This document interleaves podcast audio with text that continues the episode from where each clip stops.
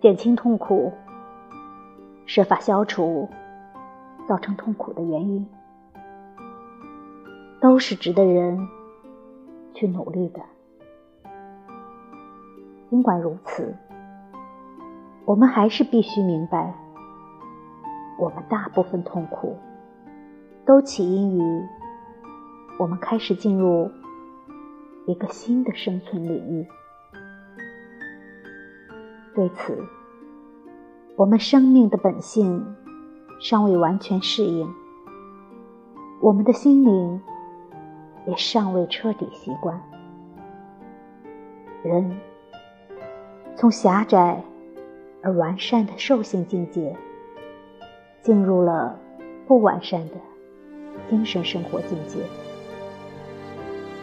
我们过去的原始力量，同我们的。